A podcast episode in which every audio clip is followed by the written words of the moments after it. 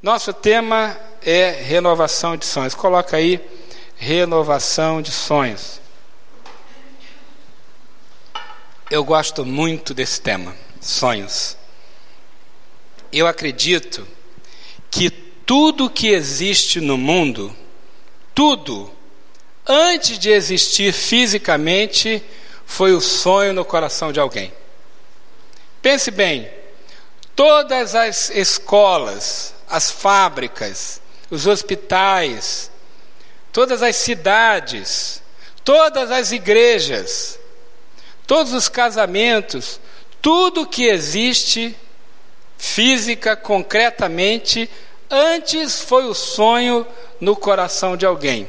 Por exemplo, alguém sonhou com este lugar, com esse espaço tão bonito, tão gostoso que vocês fizeram aqui. Alguém sonhou com isso. Antes de existir no plano concreto, existiu no coração de alguém. Sonhar é uma fábrica de realizações. E quando eu olho na Bíblia e na história da igreja, eu vejo pessoas comuns fazendo coisas extraordinárias além de suas forças, além de suas perspectivas, além de seus horizontes, porque aprenderam a sonhar, aprenderam com Deus, com o Espírito Santo, aprenderam pelo exemplo de outras pessoas que viveram antes delas, aprenderam com os heróis da fé, tanto da Bíblia quanto de fora da Bíblia. Essas pessoas foram inspiradas por esses heróis e heroínas e elas sonharam Pessoas muitas vezes com pouca instrução, com poucos recursos, poucas oportunidades, mas que realizaram coisas extraordinárias, porque sonharam. Eu fui criado em uma igreja, a minha igreja era na periferia da periferia da periferia. Era praticamente uma roça.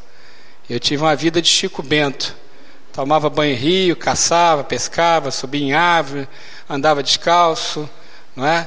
Aquela vida gostosa, era quase uma roça mesmo. E embora era muito gostoso assim esse negócio, era também muito limitado, muito, muito limitado. E os meus horizontes normais, eles eram extremamente limitados. Mas eu ia para a igreja e ouvia histórias extraordinárias. Ouvia falar de lugares que eu nunca tinha estado antes. Eu ouvia coisas que estavam tão além da minha vida normal, do meu dia a dia, do meu universo.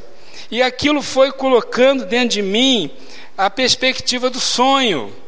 Eu, filho de imigrantes nordestinos, de uma família muito simples, com pouquíssimos recursos, com formação em colégio público, eu comecei a sonhar com coisas maiores, em construir uma família, em estudar, em viajar, em liderar.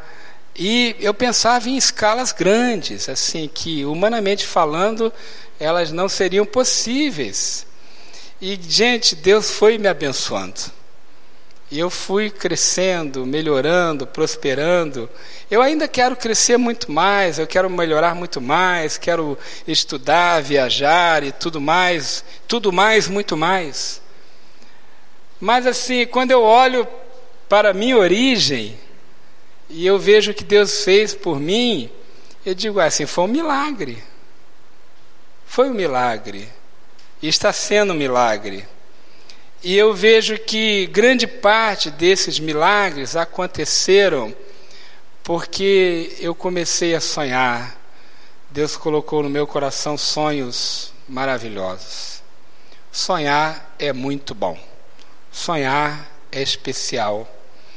Mas há uma coisa muito perigosa em relação aos sonhos. É que os sonhos podem morrer. Sonhos podem morrer. E quando eles morrem, fica um vazio, uma dor. Você está aí com esboço, pode acompanhar, tá? tem lugares para preencher sonhos podem morrer. Você já teve sonhos que morreram? Um casamento que não deu certo? Uma família que você não conseguiu construir? Um filho que nunca nasceu? Ou um filho que nasceu e te trouxe muita dor, muita dificuldade? Uma carreira que fracassou? Um curso universitário que você nunca conseguiu cursar? Um carro que você nunca conseguiu comprar? uma viagem que você nunca conseguiu fazer, uma casa que você nunca conseguiu adquirir, um ministério que você nunca conseguiu cumprir, um projeto pessoal que nunca se realizou, já aconteceu? Comigo já. Mais de uma vez.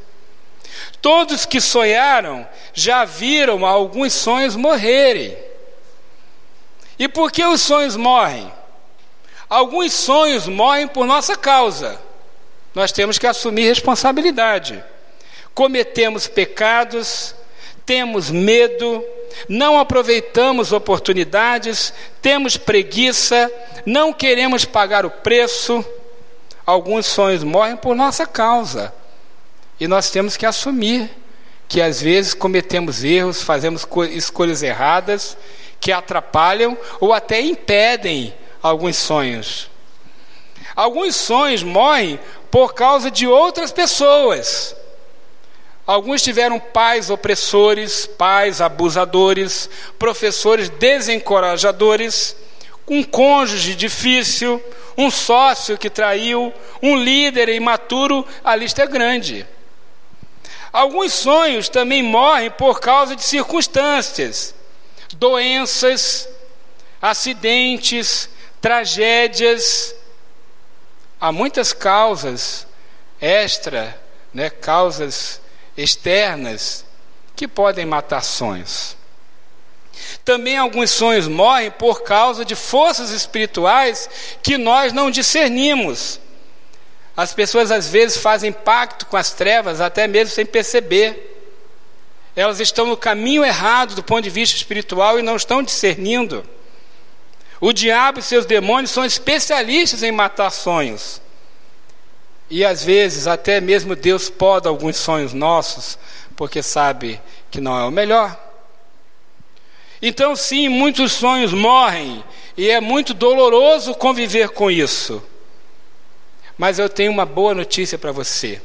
A palavra evangelho significa boas novas, boas notícias. Os sonhos podem ressuscitar. Aleluia. Você pode dar um aleluia aí? Glória a Deus. Sonhos podem ressuscitar. Tem um pastor que eu gosto muito de ler os escritos dele, ouvi-lo, pastor Cote. O, o Cote fala assim: Deus tem um sonho para quem perdeu seu sonho. Deus tem um plano para quem perdeu seu plano. E, gente, eu tenho uma teoria. Deus não tem plano B. Deus tem o plano A. Quando o plano A não acontece na nossa vida, Deus tem o plano AA. Quando o plano AA não acontece, ele tem o plano AAA. Quando o plano AAA não acontece, adivinha o que acontece? Ah, aí você fica rindo. ah, pastor, meu plano AA já está no vigésimo. Não tem problema. Deus nunca é pego de surpresa. Deus tem sempre um projeto. E se você discernir esse projeto, vai viver grandes sonhos, mesmo que aparentemente seus sonhos tenham acabado. E eu quero meditar com vocês sobre um trecho da Bíblia, da palavra de Deus, que mostra uma situação onde aparentemente um sonho havia morrido mas que na verdade ele estava começando, ele estava ressuscitando, estava se renovando.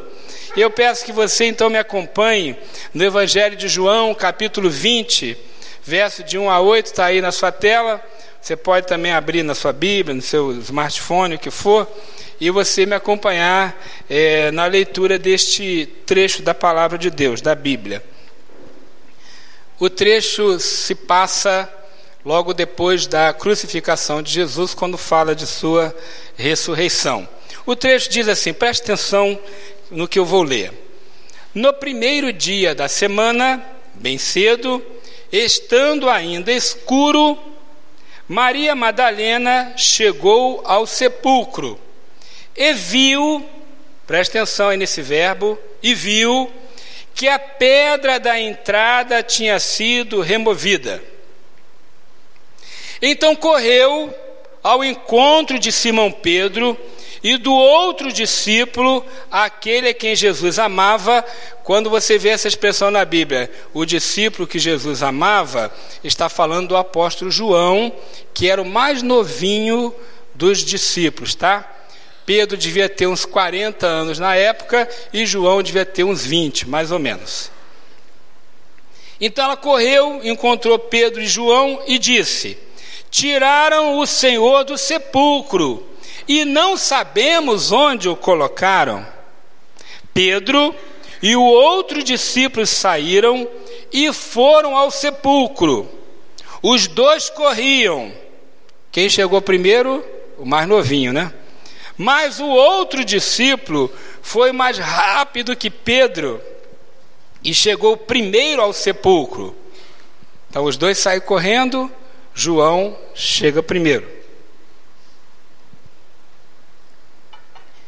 Ele chegou primeiro lá. Ele se curvou e olhou para dentro, viu as faixas de ninho ali, mas não entrou. A seguir, Simão Pedro, que vinha atrás dele, chegou, entrou no sepulcro e viu as faixas de linho, bem como o lenço que estivera sobre a cabeça de Jesus. Ele estava dobrado à parte, separado das faixas de linho. Depois, o outro discípulo que chegara primeiro ao sepulcro também entrou ele viu e creu.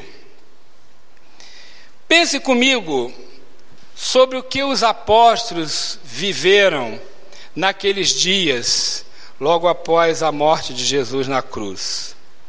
Eles tinham um sonho, um sonho maravilhoso. Pense bem o que era andar com Jesus. Aqueles homens simples, eles enxergaram muito, muito, muito além das perspectivas normais de vida deles. Eles perceberam a glória de Deus em Jesus. Eles pensaram: nossa vida vai mudar. Vamos ficar livres do domínio romano. Os do romanos eram muito cruéis. Nós vamos nos tornar ministros do reino de Deus na terra. E eles viam Jesus curar enfermos, multiplicar os pães, fazer o vinho multiplicar, expulsar demônios, andar sobre as águas, ressuscitar mortos. E eles viam Jesus com uma coragem extraordinária desafiar os poderosos, iníquos, de sua época. Jesus era o super-herói deles. E eles estavam felizes porque andavam com Jesus. Nem sempre eles entendiam o que Jesus fazia, muito menos o que ele falava. Mas eles acreditavam em Jesus. E eles acreditavam que Jesus estabeleceu o reino de Deus. E eles estavam empolgados, felizes, radiantes com este projeto, com este sonho. Aí Jesus é preso, humilhado e morto.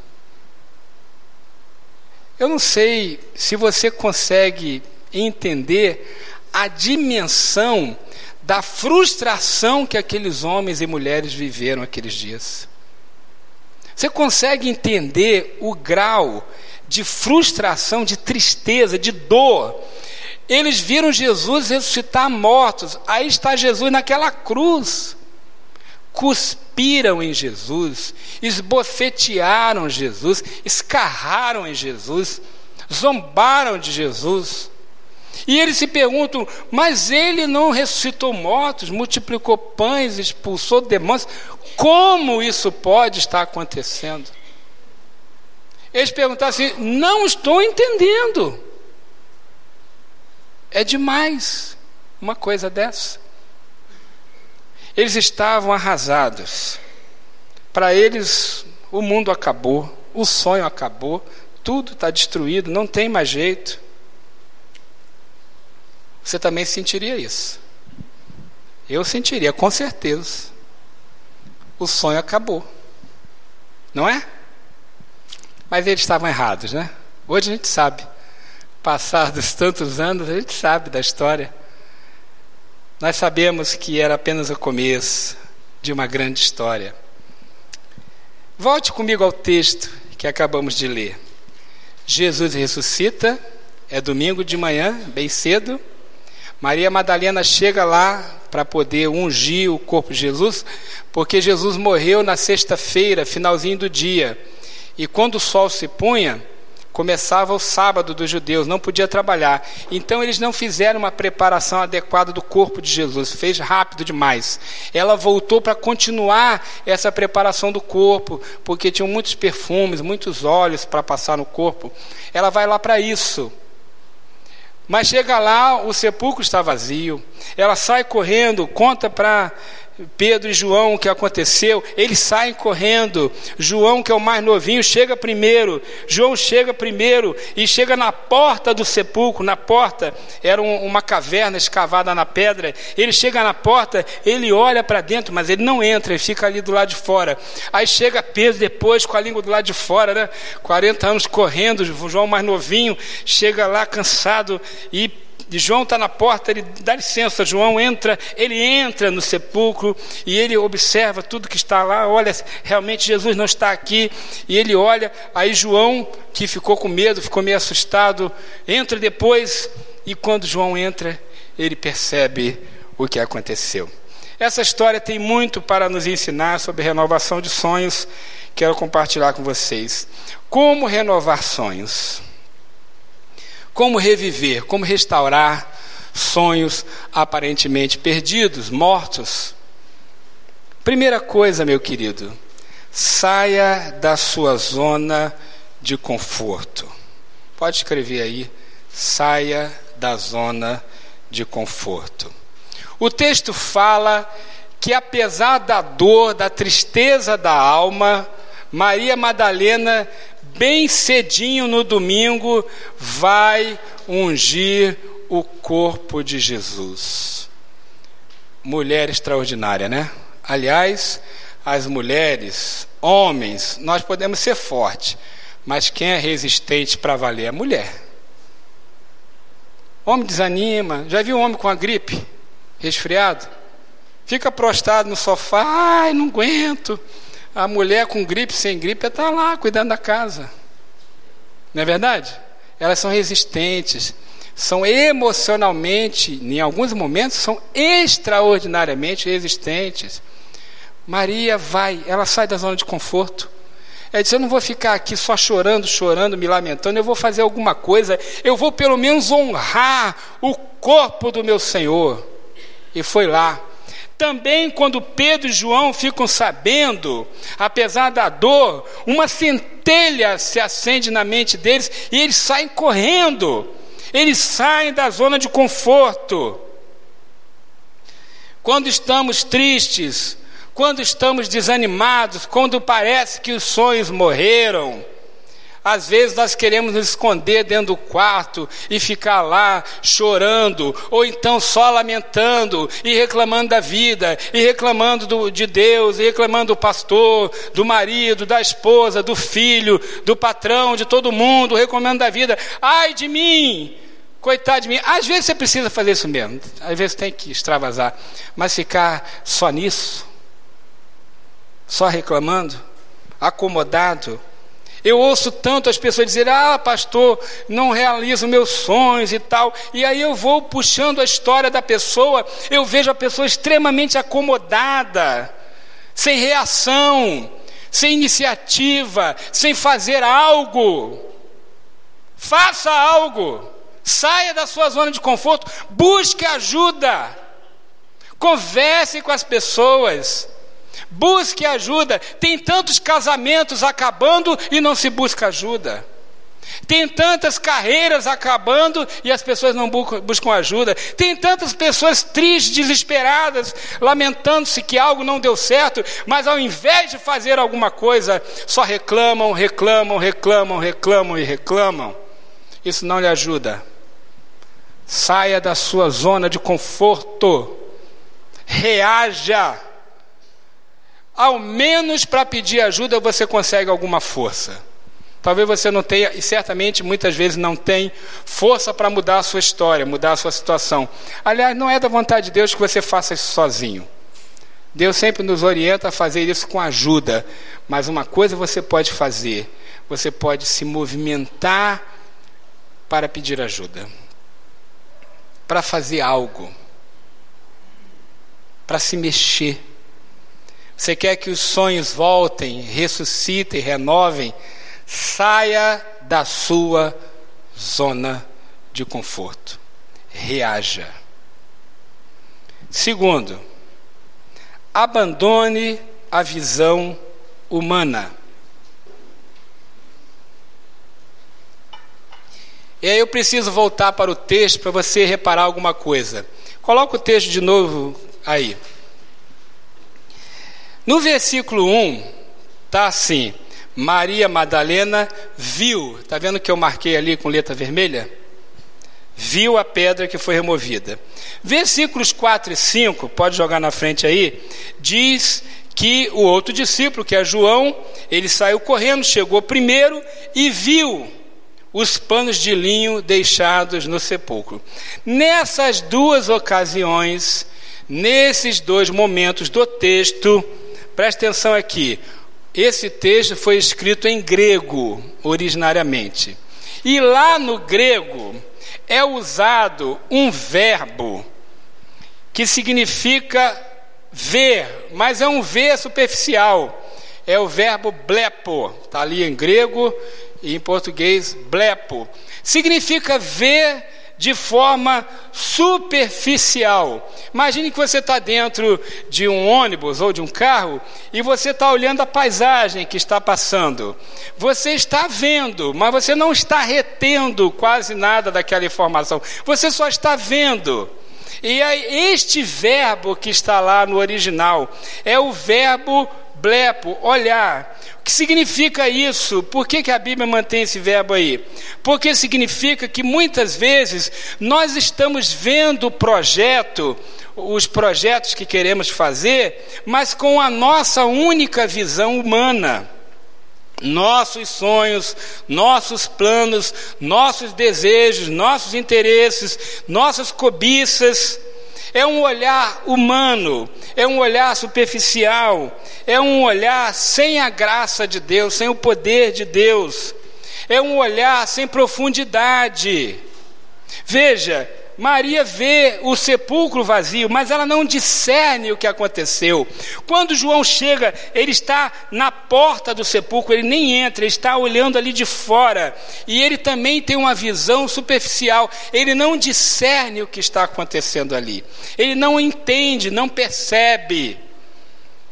Se você olhar com os olhos humanos, você não vai entender. Tem coisa que a gente só entende pela fé. Aliás, tem coisa que você nem entende direito, você sente pela fé. Você aceita pela fé. Então a gente tem que abandonar. Abandone sua visão humana. Pastor, mas então como é que eu vou ver de outro jeito? É o próximo passo aqui. Para você enxergar a graça de Deus, o poder de Deus, os sonhos se renovarem, aproxime-se de Jesus. Aproxime-se de Jesus. O texto, lá no versos 6 e 7, coloca aí, Daniel, 6 e 7, ele vai dizer, lembra que Pedro e João saíram correndo, né? João chegou na porta e viu, lá de fora. O texto diz que Pedro entrou. Ele entrou no sepulcro. E quando ele entrou, ele viu. Ele viu o quê? Ele viu os lenços, os lençóis que cobriam Jesus e o lenço que estava sobre a cabeça. Ele viu mais do que João. E é interessante que lá no grego, lá no original, este verbo ver, que no português é o mesmo verbo dos outros, não é o mesmo verbo no grego.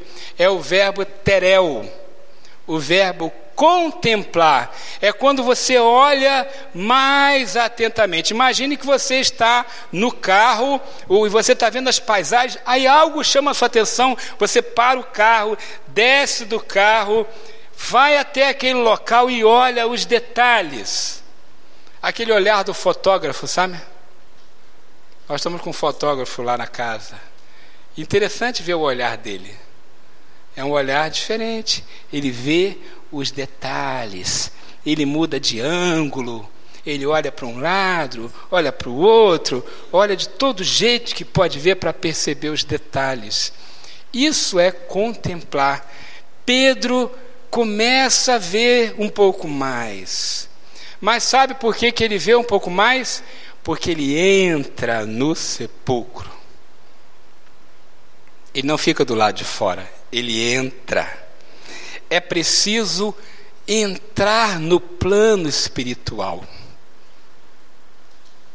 Pastor, como é que eu entro no plano espiritual? Eu vou sentar na posição de lótus, lá do, da yoga, né, o yoga, e vou falar. Zão, dão, dão. É assim?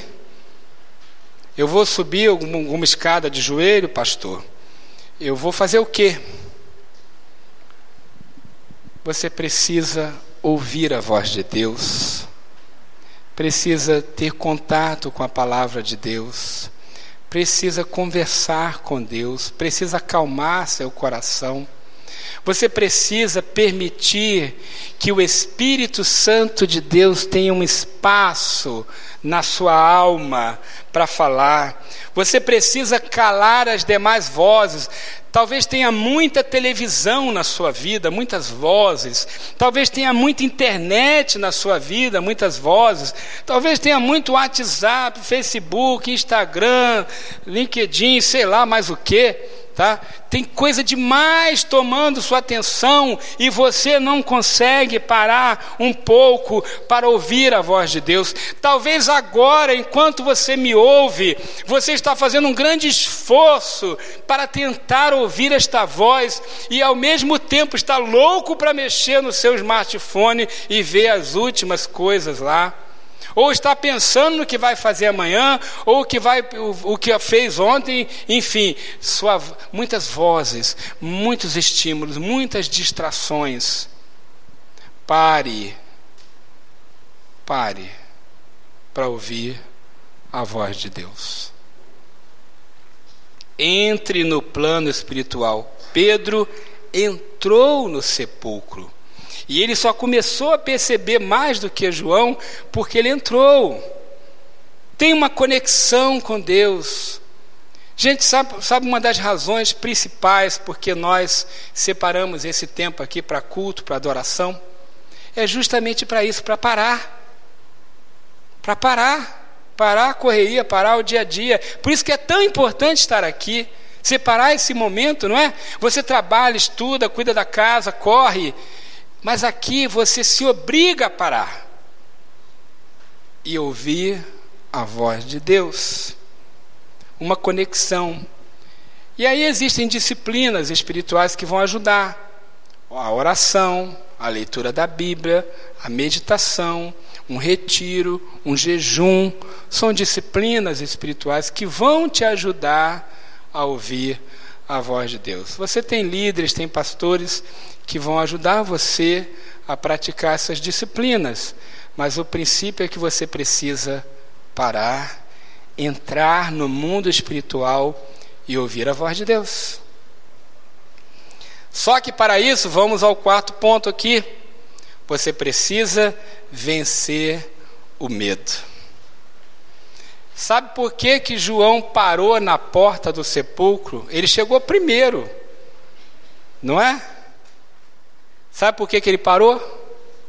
Quem tem medo de cemitério aqui? Você já tem medo de cemitério? João era novinho, não sei como é que ele era, mas acho que ele ficou meio com medo.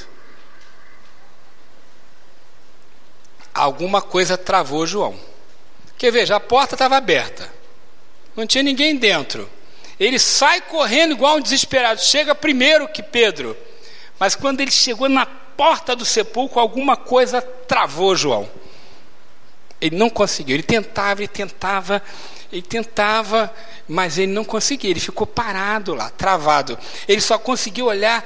Lembre-se que nós estamos falando de uma caverna, uma pequena caverna escavada na rocha, que tem uma portinha não é? Tem uma portinha e era colocada uma pedra na frente. Não é um, um cemitério, um sepulcro como a gente está acostumado, um buraco no chão. Não. Era uma, uma caverninha dentro de uma rocha, escavada na rocha. E tinha uma entradinha. Ele chega na porta dessa caverninha e olha, estica a cabeça, olha, mas ele não entra. O que foi que travou João? Medo. Medo. O medo é o maior ladrão de sonhos que existe.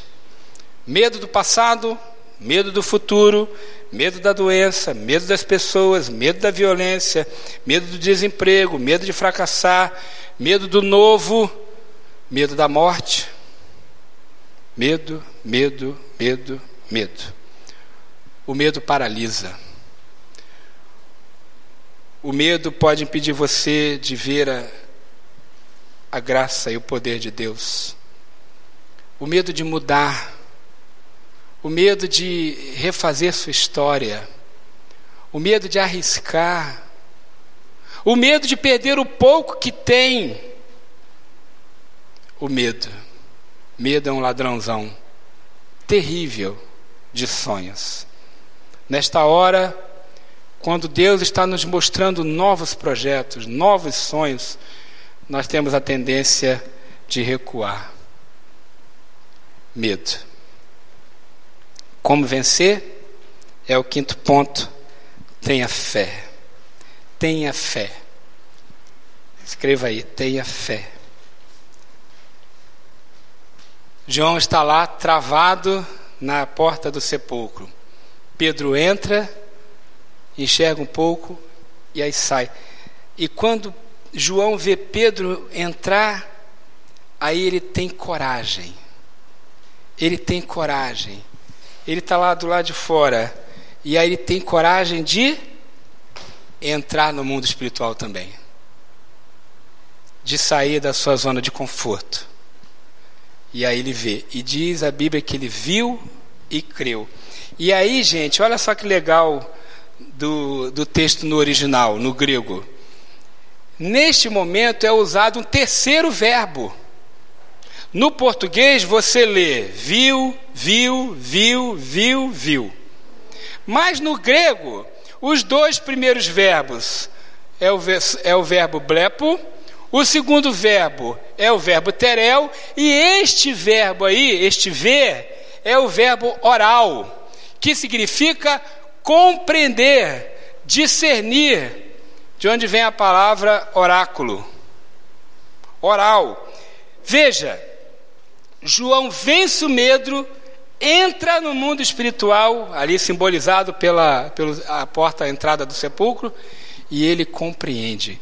Ele compreende e ele lembra das palavras de Jesus que falou que iria ressuscitar. E aí, naquele momento, ele, João, entende o que significa o sepulcro vazio. Não significa o fim do sonho, significa a renovação do sonho, a restauração do sonho. Veja, eles ainda não tinham visto o Senhor. Eles ainda não tinham visto Jesus ressuscitado. Eles ainda não tinham visto Jesus ascender aos céus, não tinham recebido ainda o Espírito Santo. Mas naquele momento João compreende, entende. Ele não tinha nada de concreto, nenhuma prova humana, mas ele soube dentro dele, com convicção, que o Senhor Jesus havia ressuscitado e ele estava prevalecendo sobre a morte. Neste mundo materialista, nós precisamos aprender a ver como João aprendeu a ver. A primeira vez ele viu superficialmente, mas a segunda vez ele viu pela fé. Queridos, a ressurreição de Jesus foi a ressurreição dos sonhos. E os seus sonhos precisam estar atrelados a Jesus. Vou pedir que a banda chegue aqui, quem vai cantar. Você precisa crer que em Jesus os sonhos, os mais maravilhosos sonhos, estão reservados.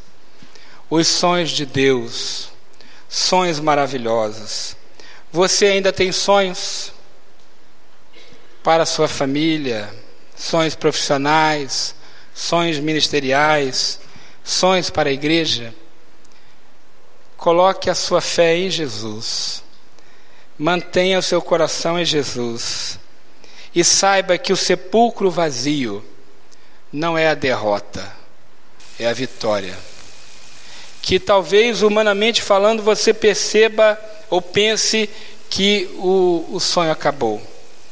Mas, na verdade, com a presença de Jesus em sua vida, os sonhos eles vão permanecer. A presença perfeita de Jesus em sua vida permite que você viva sonhos maravilhosos.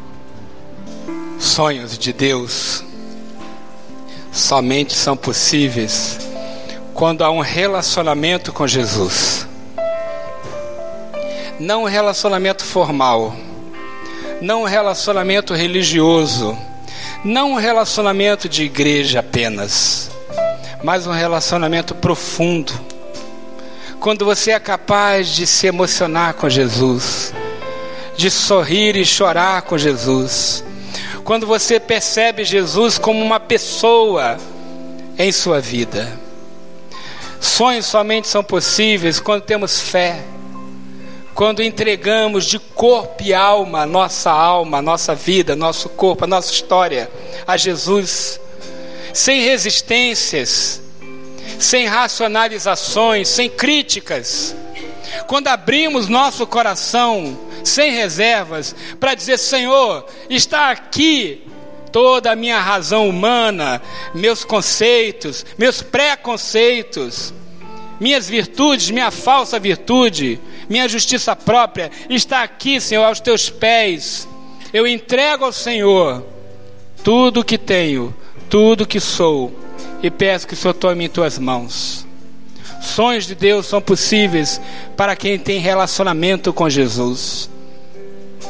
Então, tenha um relacionamento com Jesus. Se você ainda não tem, tenha hoje, agora, um relacionamento com Jesus.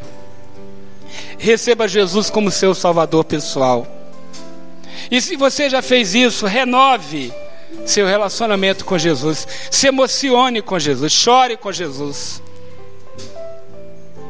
Não deixe seu coração endurecer. Não deixe seu coração se afastar da presença do Senhor. Seja capaz de se emocionar com as coisas de Deus. Sonhos de Deus são possíveis para aqueles que conseguem entrar no sepulcro.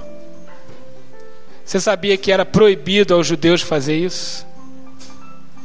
Tocarem mortos, mas eles venceram seus preconceitos, os discípulos venceram, porque amavam tanto a Jesus, que eles venceram seus preconceitos. Seja capaz de, por amor a Jesus, vencer todas as coisas.